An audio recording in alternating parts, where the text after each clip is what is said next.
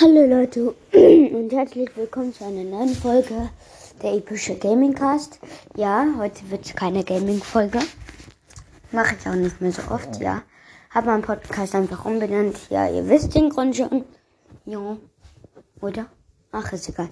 Ja, Leute, heute gibt's wieder eine Lego-Figuren bewerten Folge. Äh, Folge. Ähm, ja. Lego-Figuren bewerten. Teil 5. Oder? Nein, wartet kurz. Lego-Figuren bewerten Teil. Ja, doch, Teil 5. Leute. Mhm.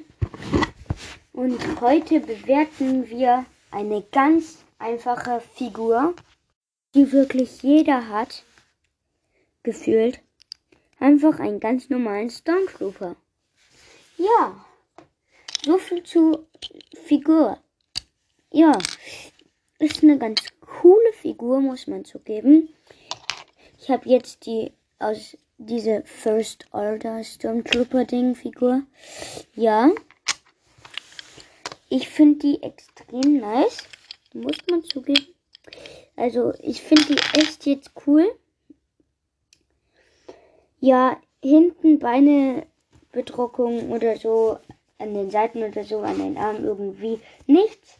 Hinten, aber am Körper und vorne der Helm ist schön bedruckt. Das ganz normale klassische Stormtro Stormtrooper-Gesicht. Ja, was soll man zu der Figur noch ähm, viel sagen? Hat halt noch einen Blaster dabei.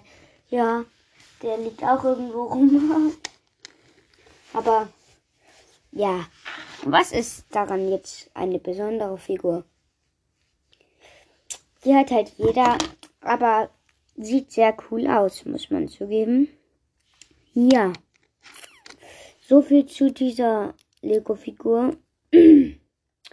ja. Und ich würde sagen, das war's noch nicht, aber gleich, denn es gibt hier noch eine Sache zu der Figur zu sagen, was mir davor noch nicht aufgefallen ist. Das hat so zwei Teile aus dem Helm rausstehen, so zwei ganz kleine Antennen. Die sieht man fast gar nicht. Oder gar nicht, besser gesagt.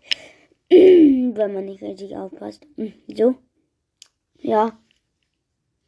Ach, übrigens, an diesem Bein, an diesen Beinbefestiger ist auch noch bedruckt. Hinten leider nicht, nur vorne. Ja, Hände sind weiß, weiße Figur. Ich glaube, jeder weiß, wie ein First Order Stormtrooper aussieht. In Lego. Ja, ich würde sagen, tschüss.